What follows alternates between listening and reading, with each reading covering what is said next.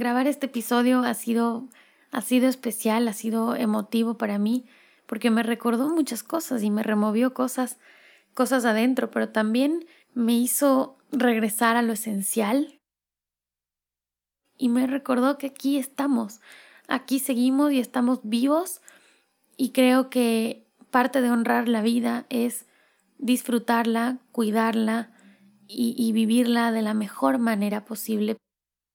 Creo que muchas veces estamos hablando solamente desde nuestra propia experiencia y estamos diciendo cómo debe vivir el otro, qué decisión debió haber tomado y en realidad creo que la mejor manera de comprender esto es hacerlo desde el amor, hacerlo desde comprender por qué alguien hizo eso que nosotros nunca haríamos o creemos que nunca haríamos. Quería compartir este camino de aprendizajes con otras personas, con quienes escuchan del otro lado y aportar de alguna manera a generar un punto de vista diferente, a generar una, una sensación de empatía con el otro, a poder decir, bueno, somos todos seres humanos y cada quien tiene su historia, sus luchas, sus peleas y sus propios amores. ¿Qué tal de amores? ¿Qué tal de migraciones hacia otras formas de querer? De mis pasiones, conservo las canciones que me hacen siempre ver cómo es. Voy dejándome llevar por los impulsos del amor.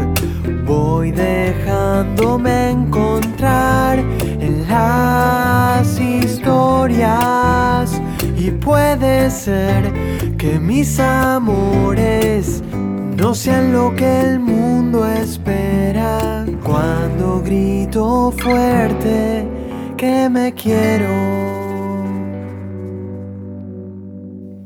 Hola, hola, ¿cómo están? Mi nombre es Nicole y les doy la bienvenida al último episodio de la primera temporada de ¿Qué tal de Amores? Este podcast que nació en el 2020, uno de los años más complicados para el mundo, un año en el que la pandemia del coronavirus llegó hasta el último rincón del planeta y nos revolvió la vida y nos enfrentó a muchísimas situaciones que todavía a finales del 2020, en diciembre del 2020, seguimos enfrentando y esperamos que pronto podamos retomar nuestra vida, volver a la normalidad, abrazarnos con libertad, darnos un beso con libertad. Y, también esperamos y espero yo particularmente que este año nos haya dejado muchos aprendizajes y muchas lecciones que nos hagan mejores personas, mejores seres humanos y que nos permitan aportar a este mundo y a esta sociedad. Tuve varias ideas, pero esta, esta que les voy a compartir ahora es la que, la que salió ganadora, la que triunfó en ese momento, porque pensé que era imposible cerrar una temporada de un podcast que nació en este año sin ver muestras de amor o muestras de afecto y muestras de cosas positivas que se dieron a partir de la pandemia y que no hubieran existido sin ella. Me es muy difícil también hablar de cosas positivas dentro de un momento de caos tan grande para el mundo porque yo habría preferido y todos creo que habríamos preferido que esto no no ocurra y se me hace difícil decir voy a ver las cosas positivas de la pandemia cuando muchísimas personas en el mundo han enfrentado pérdidas de sus seres queridos, de sus amigas, de sus amigos y han pasado momentos tan dolorosos y tan difíciles producto de, de esto que estamos viviendo. Sin embargo, creo que debemos o podemos rescatar algunos momentos importantes y algunos momentos emotivos que nos hicieron regresar la mirada a eso que de verdad importa y a eso que más allá del cliché no podemos comprar, a eso que simplemente está y simplemente se siente y son esas muestras de amor, de cariño, de fe, de esperanza, de resiliencia que solamente se han puesto sobre la mesa de manera tan fuerte y tan evidente en esta pandemia. Quizás existen, no, no quizás, Seguro existen estas muestras de amor y de solidaridad en muchos espacios de nuestra vida cotidiana sin pandemia, pero creo que hoy fueron actos que impactaron al mundo y que a todos nos regresaron a esas cosas muy importantes que son esas que no se pueden comprar. Entonces, quiero terminar este, esta temporada del podcast recordando esos momentos emotivos de la pandemia que a mí particularmente me dieron un montón de lecciones y que estoy segura que muchos de esos van a estar también en sus recuerdos y en su vida presentes durante mucho tiempo. Para mí lo importante es que logremos incorporar estos aprendizajes a nuestra vida también creo que es un proceso personal, creo que cada uno sabrá cómo vive esto de ahora en adelante, más allá del discurso y más allá de las palabras y más allá de decir que después de esto no vamos a ser los mismos. Bueno, ver entonces cómo no vamos a ser los mismos, qué tenemos que cambiar para ser mejores. Y uno de los primeros momentos que vino a mi mente y que creo que no vamos a olvidar más allá de, nuestras de nuestra religión y de nuestras creencias, es el día en el que el Papa Francisco dio la bendición Udbi et Orbi en una ciudad del Vaticano completamente vacía y además con una ambientación muy lúgubre, triste, gris, agravada por un día de lluvia en el que estábamos viendo a través de la, de la televisión y recibiendo esta bendición a través de la televisión y creo que fue un momento de introspección muy fuerte para muchas personas. Para mí personalmente lo fue, me impactó mucho ver eso y lo único que pensé es qué está pasando. En realidad, creo que teníamos muy poquito tiempo aislados en Ecuador, que es donde yo recibí la pandemia, y el ver esta imagen fue de alguna manera el despertar a entender un poco lo que estaba ocurriendo al mundo. A pesar de que ya estábamos aislados, creo que mucha gente pensaba que en dos semanas, en tres semanas volvemos a la vida normal. Creo que la mayoría de nosotros pensamos que esto tendría una solución mucho más rápida de, lo que está ocurriendo y ver el impacto que tuvo en Italia esto y el impacto que tuvo en un evento tan importante para el Vaticano y para el mundo del catolicismo fue realmente un baño de realidad de lo que podía pasar, pero también creo que fue un momento de unión y de mucha fe. Creo que ese baño de realidad nos impactó, pero también nos despertó sentimientos por dentro que nos, que nos hicieron despertar nuestra fe y despertar nuestra confianza y despertar también una unión. Creo que nos hizo, esto nos hizo sentir sumamente vulnerables, sumamente humanos, nos hizo sentir que en ningún lugar del mundo estábamos libres de esto y que lo que teníamos era la fe, la fe, la confianza y, eso, y esos dos factores generalmente tienen amor. Este fue un primer momento muy impactante y a partir de eso creo que empezaron a ocurrir algunas cosas junto con el uso de redes sociales. Se empezaron a viralizar un montón de momentos que vinieron prioritariamente desde Europa, desde Italia, desde España, que fueron países muy afectados por la pandemia y que fueron como que los primeros países que vieron estas consecuencias a Latinoamérica esto llegó un poquito más tarde, entonces para cuando estaba ya alcanzando un pico complicado en, en Europa, estábamos empezando en Latinoamérica. Y esos videos que llegaban y que seguimos recibiendo en el transcurso de nuestro propio aislamiento y que luego se fueron replicando localmente porque iban ocurriendo las mismas cosas, fueron también muy impactantes. Y, y uno de esos momentos que también recordé al pensar en este episodio fue el momento de los aplausos, porque creo que los aplausos se tradujeron en gratitud. Creo que fue la manera más humilde y más auténtica en ese momento de transmitir hacia las personas esenciales, hacia el personal esencial, nuestra gratitud.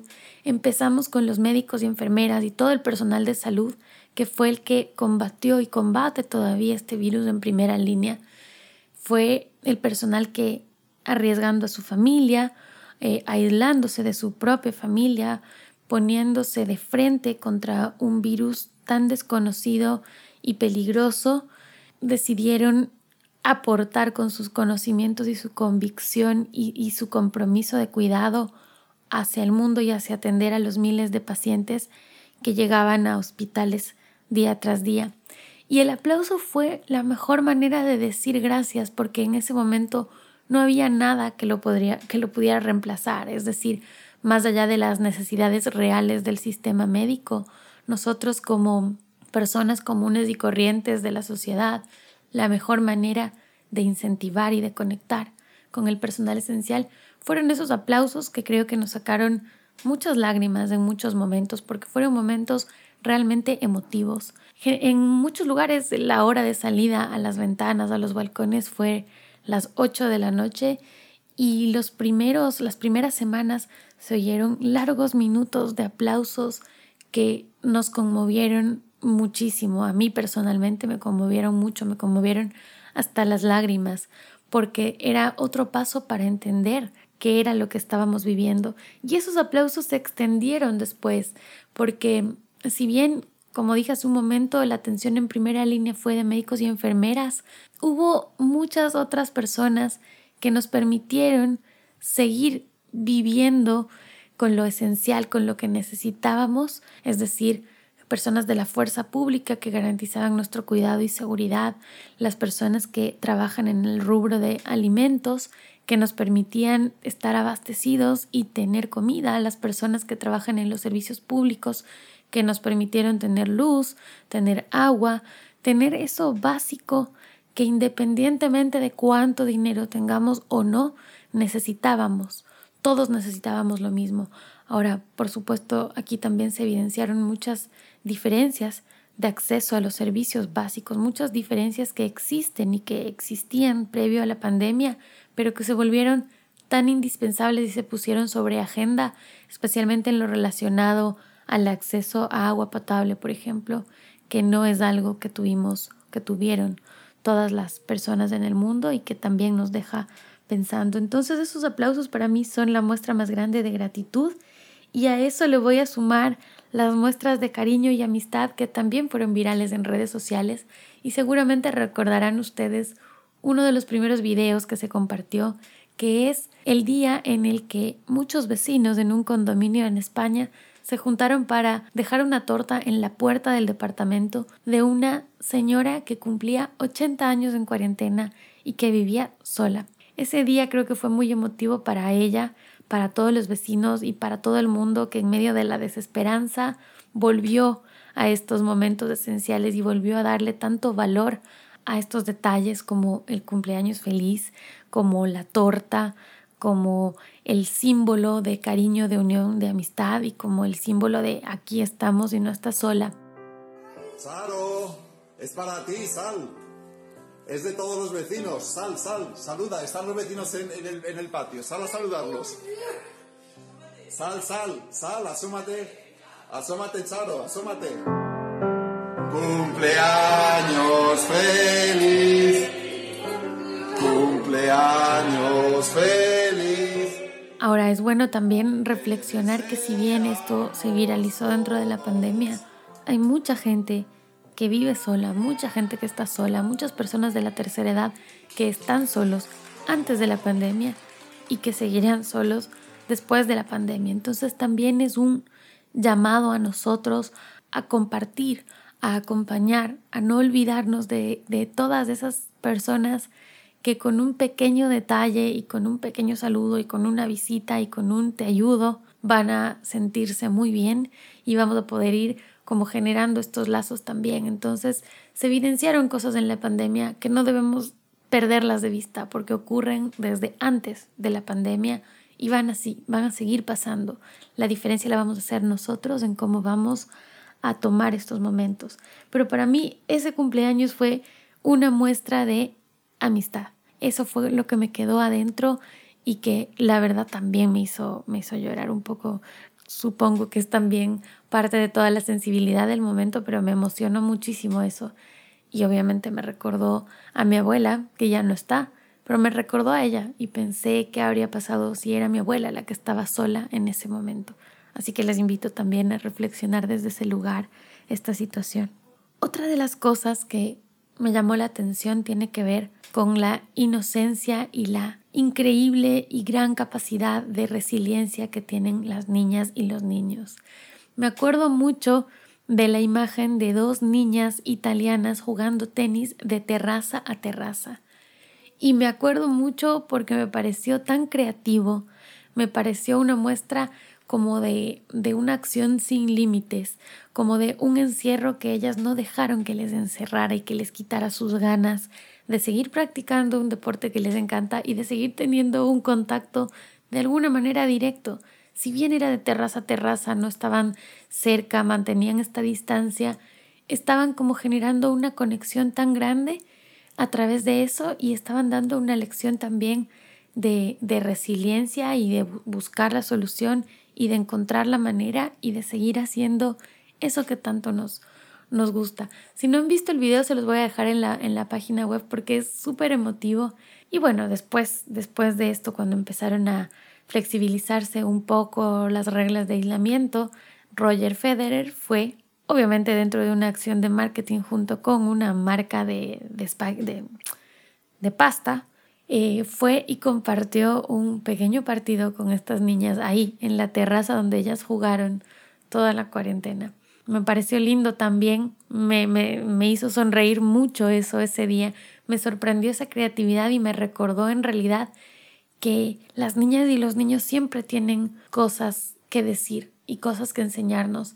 Y, y, ellos tienen esa alta capacidad de volver a lo simple, que a veces los que somos adultos nos enredamos un montón nos enredamos un montón y pensamos en un montón de cosas y le buscamos la quinta pata al gato.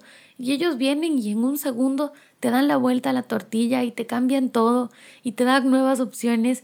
Y ese, ese esa jugada de tenis de terraza a terraza a mí me dio y me generó toda esa sensación. Y no quería dejar de, de compartir y mencionar eso acá. Otra cosa que también pasó es este tema de los animales y de cómo empezaron a viralizarse un montón de fotos y videos que mostraban cómo los animales vivían y disfrutaban el mundo sin tanta presencia humana. Y dentro de eso, claro, hubo muchísimas noticias falsas, muchos montajes, muchos videos que se viralizaron hasta niveles inesperados y resultaron ser falsos. Por ejemplo, eh, esta imagen en China de los elefantes que se habían emborrachado, me parece que en un viñedo, bueno, es falsa. O los cisnes en Venecia o los delfines en Venecia también son imágenes falsas. Pero sí hubo otras imágenes verdaderas en las que los animales nos causaron también muchísima ternura por haber salido a las calles, a un lugar en donde no les vemos. Esa es la realidad. Estamos nosotros ahí, ¿no? Ocupando el, el lugar de las ciudades y de pronto ver a los animales como experimentando y explorando estos espacios resultó muy tierno también. Eh, hubo, por ejemplo, imágenes reales como un puma en Santiago de Chile, un puma que parece que vivía en las montañas que rodean la ciudad. También hubo animales más domésticos, si es que esa es la palabra, no tan peligrosos, circulando por algunos lugares. Hubo bueno, en la India que siempre hay, hay vacas por un tema de, de, su cultura, bueno, ahora estaba repletísimo de vacas caminando libres por la ciudad.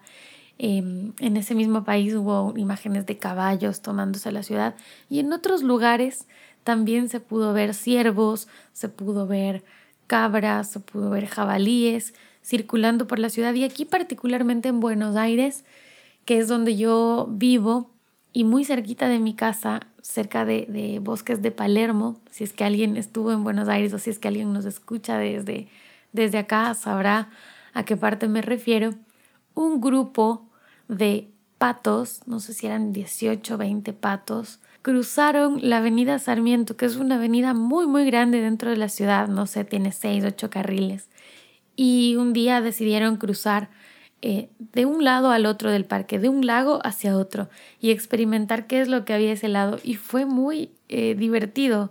Creo que causó mucha ternura ver un montón de patitos cruzando la calle y de pronto algunos de los autos que estaban circulando con mucha restricción en ese momento, frenar y filmar esto y transmitirlo inmediatamente a redes y ver cómo sí, estas imágenes nos causaban ternura y sorpresa porque es algo que no pasa usualmente y que ya en este momento, a diciembre del 2020, probablemente no pase porque estamos ya volviendo a circular con mayor normalidad. El transporte está retomándose y con eso el ruido, el caos, un montón de factores que hacen que seguramente estos patitos se queden tranquilos en su lago, pero que una noche decidieron experimentar fuera de él.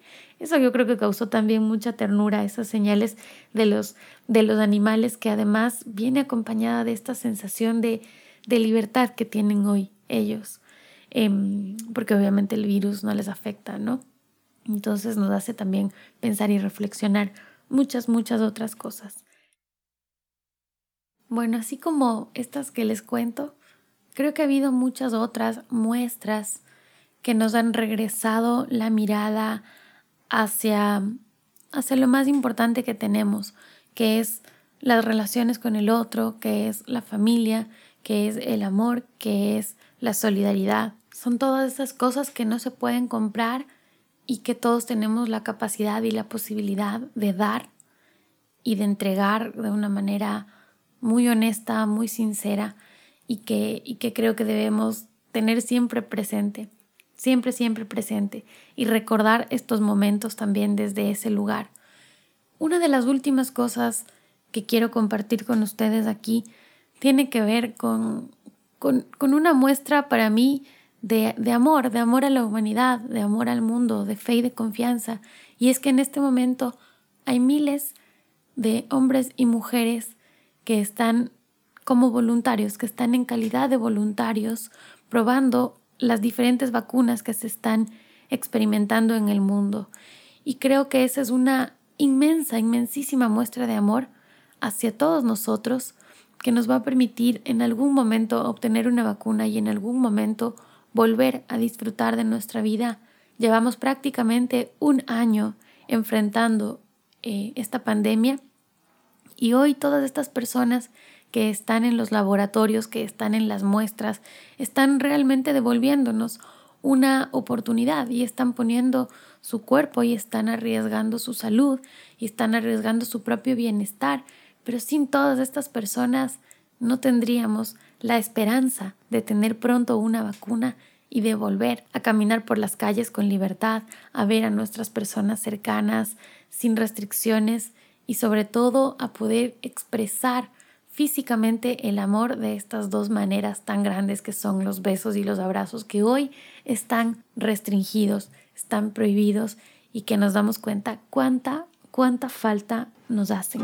Ya volverán los abrazos, los besos dados con calma. Si te encuentras un amigo, salúdalo Finalmente quiero compartir con ustedes una canción que creo que en su momento nos dio mucha esperanza, nos dio mucha nostalgia, nos, nos generó muchísima emotividad. Em, no sé si a todos, pero sí a algunas personas, quizás a quienes somos un poco más sensibles, a mí, a mí mucho, la verdad. Y, y es una canción que surgió en España y que tuvo mucho impacto en habla hispana, que se llama Volveremos a juntarnos y es de una cantante que asumo que es española que se llama Lucía Gil. Les dejo igual el link en la web para que puedan ver. Y, esta canción trata justo de todas esas sensaciones que tuvimos que vivir en el aislamiento, de, ese esfuerzo del aislamiento, de, de, ese esfuerzo de quedarnos dentro de la casa. Y digo esfuerzo no solamente porque uno pierde la libertad de hacer lo que quiere, sino porque dentro del hogar pasaron muchas cosas. Em, se pusieron sobre la mesa temas de salud mental y, y esto también sirvió para que le demos importancia a esos temas de salud mental. Se pusieron en evidencia muchísimas situaciones de violencia intrafamiliar que ya existían previo a la pandemia, pero que probablemente se agravaron al tener que estar eh, compartiendo un lugar físico en muchas ocasiones con nuestros propios agresores. Y bueno, se empezaron a discutir todos estos temas y creo que a nivel personal todos nos encontramos también con un yo de adentro que tenía que sanar algunas cosas, que tenía que curar otras, que tenía que perdonar, que tenía que demostrar amor y que tenía que volver a lo esencial. Entonces, esta canción no sé si habla de todo eso, pero definitivamente habla de lo que fue ese encierro y esa imposibilidad de salir y esa imposibilidad de juntarte con el otro y esa imposibilidad de vivir esos momentos cotidianos que son los que más empezamos a valorar en un encierro. Les dejo esa canción que tiene creo que un mensaje de mucha esperanza y esa canción que la vamos a escuchar de aquí en 10, en 5, 10, 20 años y nos va a remitir a estos momentos y nos va también a recordar lo resilientes que somos los seres humanos y ojalá nos recuerde también este momento tan difícil y cómo eh, nosotros aprendimos de aquí. Días tristes, nos cuesta estar muy solos. Buscamos mil maneras de vencer la estupidez. Meses grises, es tiempo de escondernos. Tal vez sea la forma de encontrarnos otra vez. Son las ocho y ha salido. Aplaudir a tu ventana me dan ganas de llorar. Al vernos desde lejos tan unidos, empujando al mismo sitio, solo queda un poco más. Volveremos a juntarnos, volveremos a brindar. Un café queda pendiente en nuestro bar. Romperemos ese metro de distancia entre tú y yo. Ya no habrá una pantalla entre los dos. Ahora es tiempo de pensar y ser pacientes, confiar más en la gente, ayudar a los demás. Tanto, otros cuidan los pacientes, un puñado de valientes que hoy tampoco dormirán. Pero son las ocho y ha salido aplaudir a tu ventana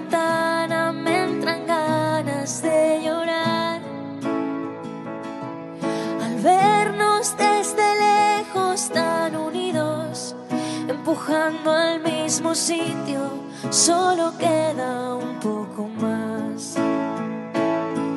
Volveremos a juntarnos, volveremos a brindar. Un café queda pendiente en nuestro bar. Romperemos ese metro de distancia entre tú y yo. Ya no habrá entre dos. Y después de pasar la cuarentena, habremos hecho un puente que unirá mi puerta al empezar la primavera y la tuya que el verano me traerá. Volveremos a juntarnos, volveremos a brindar. Un café queda pendiente en nuestro bar. Romperemos ese metro de distancia entre tú y yo. Ya no habrá una pantalla entre los dos.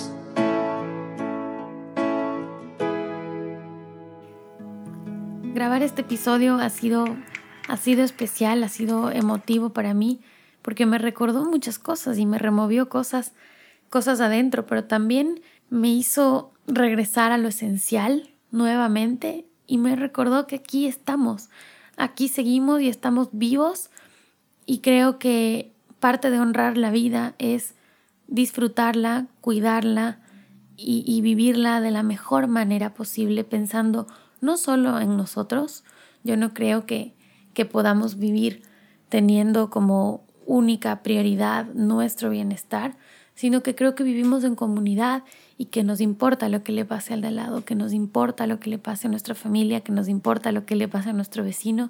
Y creo que de eso no nos debemos olvidar, no estamos aislados en el mundo, estamos aislados quizás físicamente por un tiempo, pero no vivimos solos, compartimos el mundo y creo que desde ahí es desde donde podemos promover valores y promover el amor.